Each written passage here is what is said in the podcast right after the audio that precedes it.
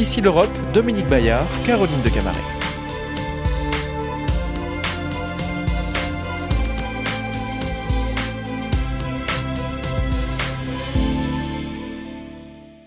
Bienvenue à tous, merci de nous rejoindre pour Ici l'Europe sur France 24 et RFI en pleine guerre en Ukraine alors que l'Union européenne tente de démontrer son efficacité aux citoyens sur plusieurs fronts. Nous avons le plaisir de rejoindre le vice-président de la Commission européenne, originaire de Slovaquie d'ailleurs, un pays de l'Est frontalier de l'Ukraine. Bonjour Maros Sefcovic, en duplex euh, depuis Bruxelles aujourd'hui. Bonjour. Vous êtes l'un des piliers de la Commission européenne où vous êtes présent sans discontinuer depuis 2009 dans la Commission Juncker. Vous avez été en charge de l'énergie. Vous êtes aujourd'hui chargé des relations interinstitutionnelles et de la prospective, c'est-à-dire de l'avenir de l'Europe, un avenir aujourd'hui relancé, bousculé, et vous avez aussi dans votre portefeuille la gestion du Brexit et le bon respect des accords avec les Britanniques. Alors, euh, le parti nationaliste Sinn Féin, euh, partisan d'une réunification de l'Irlande, a remporté une victoire historique lors des élections législatives en Irlande du Nord.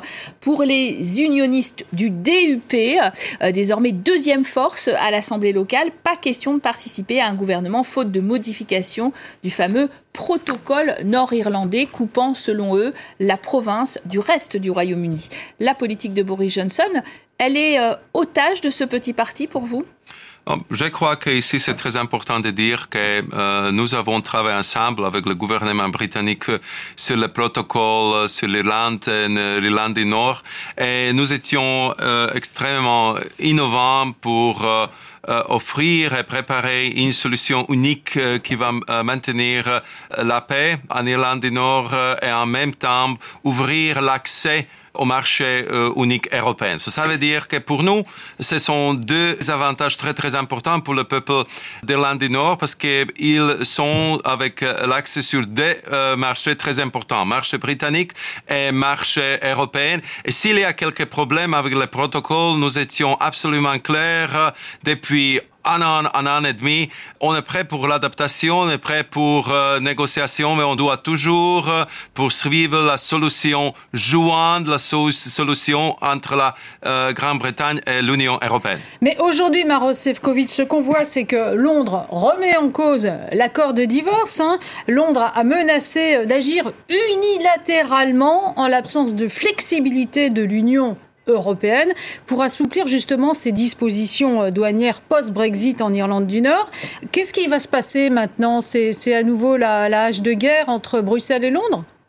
Euh, il n'y a, il a, pas de guerre parce que nous sommes bien sûr euh, les alliés, la Grande-Bretagne et l'Union européenne, et, c'est bien sûr euh, très important d'être unis dans, dans cet temps de guerre en Ukraine. Mais ce qui est très important pour nous est de, de souligner l'importance de respecter le droit international. Et c'est pourquoi on insiste qu'on doit respecter les accords que nous avons signés ensemble, approuvés ensemble, et s'il y a quelques problème, on doit trouver une solution d'une manière amicable et d'une manière jointe. Bah, d'ailleurs, à Bruxelles, certains considèrent que déjà euh, les solutions euh, proposées ces derniers mois, comme une réduction drastique euh, des contrôles sur les produits alimentaires britanniques exportés vers l'Irlande du Nord, vont trop loin, vont déjà trop loin par rapport à nos accords signés. Alors là, si on va vers une rupture unilatérale de la part de Londres, est-ce qu'on peut finir finalement dans une guerre commerciale, des sanctions commerciales? Ça, c'est envisageable pour les Européens? Nous savons que la situation économique pour les Européens, pour les Britanniques, euh, pour bien sûr euh, euh, la population d'Irlande du Nord est assez difficile. C'est pourquoi j'ai aussi utilisé la possibilité que, que, nous avons hier de discuter avec les députés britanniques pour souligner encore une fois qu'on doit se retourner aux tables de négociations, de travailler ensemble sur les problèmes concrets euh, des gens d'Irlande du Nord et d'éviter de toute discussion, euh, d'éviter euh, de, toute discussion inamicale ou de discussion de guerre commerciale entre la Grande-Bretagne et l'Union européenne. Parlons, si vous voulez bien, de l'Ukraine. L'embargo européen sur le pétrole russe aurait dû être finalisé depuis plusieurs jours, déjà depuis lundi, mais il y a du retard à cause des réserves de plusieurs États membres, entre autres de la Hongrie de Viktor Orban, un pays très dépendant du gaz russe, mais un pays aussi soumis à des sanctions financières de la part de la Commission, euh, privée euh, de la manne du fonds de relance post-Covid. Alors qu'est-ce qui se passe aujourd'hui? C'est l'impasse à Bruxelles sur cet embargo?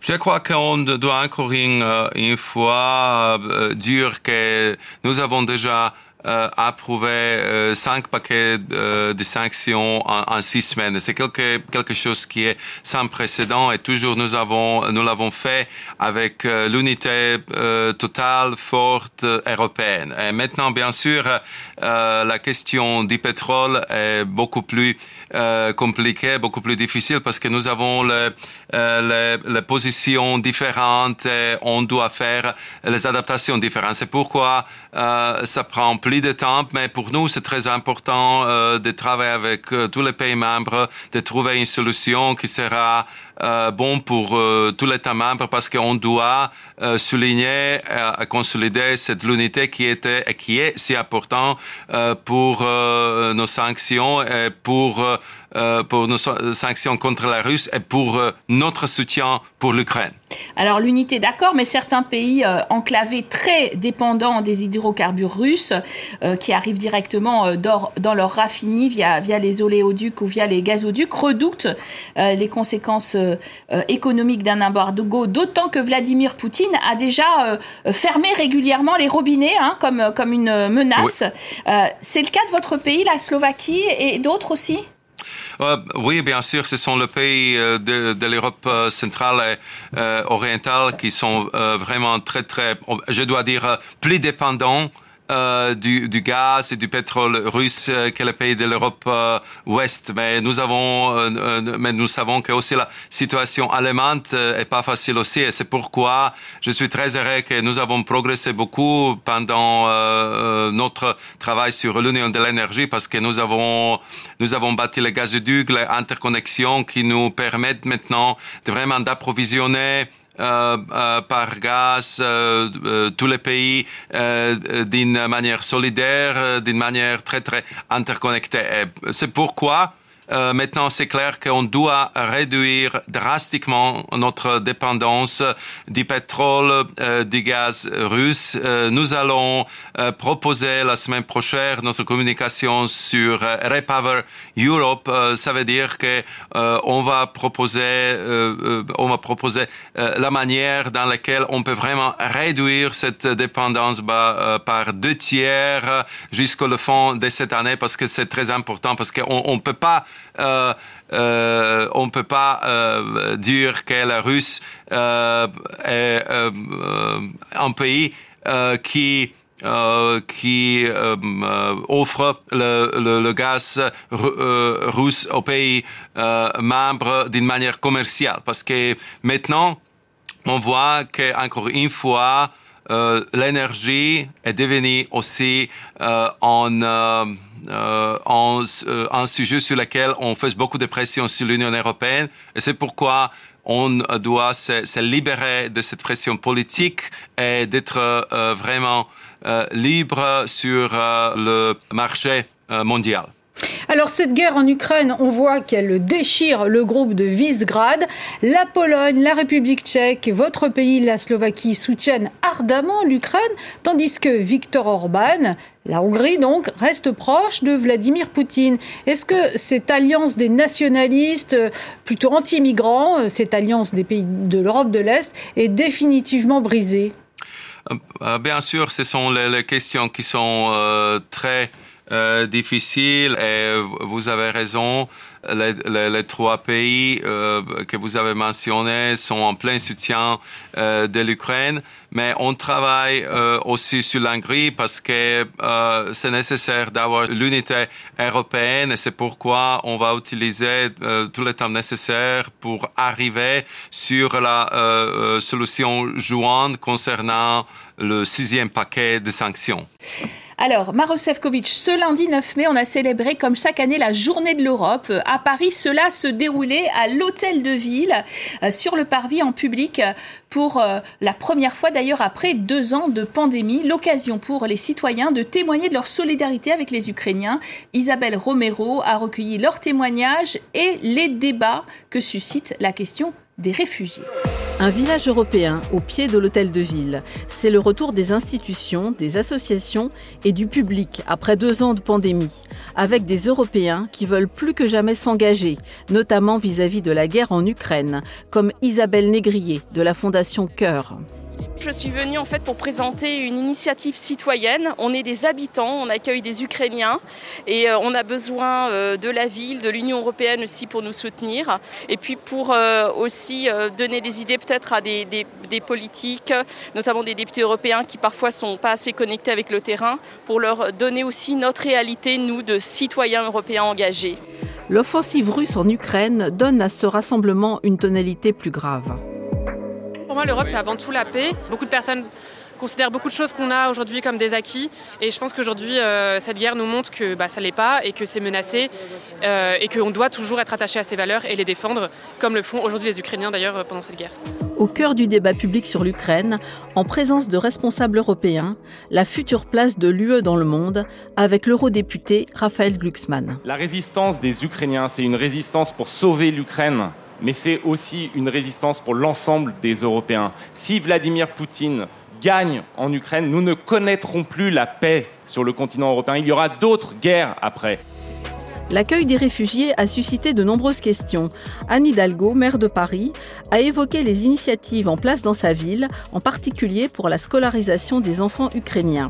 Philippe Claus, maire de Bruxelles, a aussi partagé son expérience. D'abord, toutes les aides sont utiles. Nous, avons décidé à la ville de Bruxelles de nous concentrer sur l'aide avec les hôpitaux. Parce qu'on s'est dit, bon, bah, on ne va pas livrer des armes, ce n'est pas le boulot d'une ville. Par contre, on gère quatre grands hôpitaux universitaires. Et donc, on a créé les liens pour des choses très pratico-pratiques. Parce que leurs hôpitaux, honnêtement, en Ukraine, étaient plutôt d'un bon niveau, mais ils sont submergés par les blessés. Une journée pour une Europe plus proche des citoyens et des Européens que l'on sent plus engagés dans leur avenir.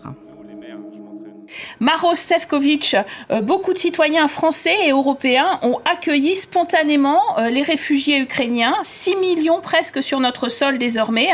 Euh, est-ce qu'on pourra, est-ce qu'ils pourront, ces citoyens, et puis on pourra collectivement soutenir longtemps cet effort sans une aide encore plus forte des États et de la Commission? Je veux dire que cet accueil européenne euh, pour les réfugiés de l'Ukraine. Euh, je crois que c'est la meilleure preuve que nous sommes les vrais Européens, Européens solidaires, Européens d'une grande passion, Européens qui sont prêts à aider. Je suis vraiment très très fier en ce moment-là d'être Européen parce qu'on voit les images des femmes euh, des enfants euh, qui sont en situation extrêmement difficile. Et en même temps, on voit comme les Européens ont ouvert les portes de leurs maisons, de, leurs appartements, on se prête de les accueillir. Et, bien sûr, de notre euh, part, on comprend très bien qu'on doit consolider notre soutien financier. C'est pourquoi euh, on a décidé euh, d'utiliser de l'argent du, du, budget euh, européen, je crois en montant 3,5 milliards d'euros par lesquels on veut soutenir le, le, gouvernement, les Européens qui sont plus exposés au, au, coût d'accueillir les réfugiés de l'Ukraine. Alors, le renseignement américain affirme que Vladimir cherche à étendre la guerre au-delà de l'Ukraine, en Moldavie par exemple, via la Transnistrie, euh, région qui a fait sécession en 1990 avec le soutien des Russes. Est-ce que vous craignez aujourd'hui euh, cette extension du conflit? Euh, Bien sûr, on doit être très très vigilant. C'est pourquoi je crois la décision euh, qu'on attend de, de Finlande, de, de, la Suède de joindre l'OTAN est très important. C'est pourquoi on doit faire tout possible pour euh, réduire les sources financières pour la machine de guerre russe. C'est pourquoi on travaille ardemment sur les, les sanctions euh, concernant le, le pétrole et les autres produits russe. Et c'est pourquoi on, doit, on, doit, on fait notre mieux pour soutenir l'Ukraine par les armes, par le soutien financier, par le soutien politique, parce que vraiment les Ukrainiens maintenant battent les batailles pour les valeurs européennes, pour la sécurité européenne et pour prévenir que cet conflit euh, peut euh, s'élargir euh, aux autres pays. C'est pourquoi on discute ce sujet régulièrement sur le niveau européen parce que c'est nécessaire que les pays membres travaillent bien ensemble pour se défendre. C'est pourquoi aussi les pays de l'Est ont augmenté leur préparation pour se défendre si nécessaire. Oui, parce que euh, vous parliez de la Finlande et de la Suède qui veulent désormais adhérer à l'OTAN, l'Alliance atlantique. C'est vraiment un cauchemar pour Vladimir Poutine qui voulait effectivement que l'Ukraine n'adhère pas à cette alliance. C'était deux pays euh, européens, donc membres de l'UE non alignés. Euh, et, Vladimir Poutine pourrait lancer des cyberattaques, toutes sortes de, toutes sortes de choses contre eux. Est-ce qu'ils ont à avoir peur? Parce que c'est le cas, ils ont un peu peur. Euh, euh, je, je, je, dois dire que cette euh, volonté politique finnoise et, suédoise est assez claire. et je crois que la population de ce pays est aussi très claire qu'après ce que Vladimir Poutine a fait contre euh, le voisin, contre l'Ukraine.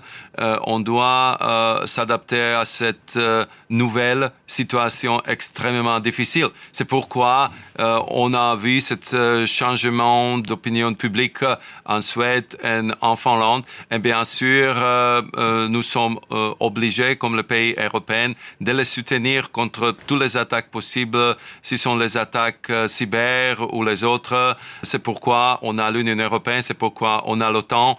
Et je crois que tout le monde félicite cette décision de Finlande et de la, de la Suède pour adhésion à l'OTAN. Alors, ce lundi 9 mai, c'était le jour de la fête de l'Europe et le président Macron a choisi ce jour-là pour proposer une communauté politique européenne pour intégrer l'Ukraine ainsi que tous les autres pays qui se pressent au portillon de l'Union européenne.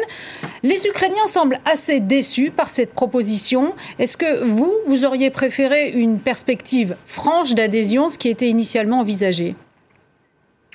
euh, je dois dire que c'était très important d'avoir une euh, allocution euh, du président de la République, allocution très politique, je dois dire, allocution d'un leader qui aime penser dehors la box, cette out-of-box approche était très très important parce que les Européens nous ont présenté beaucoup de des idées innovantes sur lesquelles on doit euh, travailler. Et bien sûr, concernant euh, euh, l'adhésion de l'Ukraine vers l'Union européenne, on peut dire déjà maintenant qu'on considère les Ukrainiens qu'ils sont le membre de, de famille européenne. Et bien sûr, le processus de l'adhésion a certaines règles euh, on doit dire que les Ukrainiens ont rempli euh, les, questionnaires d'une manière très très vite et la Commission va se prononcer euh, dans une forme d'opinion officielle de la Commission dans quelques jours et on aura le débat politique sur ce sujet pendant notre prochain sommet en, en fond de mai. C'est une question politique. Euh, mais nous, en commission, euh, sommes en plein soutien euh, politique pour l'Ukraine parce que maintenant, c'est le temps pour soutien politique, pour message très important pour le peuple ukrainien. Et je crois que si on dit qu'on voit déjà maintenant que les Ukrainiens sont les membres des familles européennes, c'est très important, malgré euh, du, processus d'adhésion qui a bien sûr les, règles qui sont très spécifiques et qui aussi euh, euh, durent le temps nécessaire. Maros Sefcovic, merci beaucoup d'avoir répondu à notre invitation. Je rappelle que vous êtes vice-président de la Commission européenne. Merci à tous de votre fidélité. Tout de suite, votre rendez-vous avec l'actualité sur nos antennes.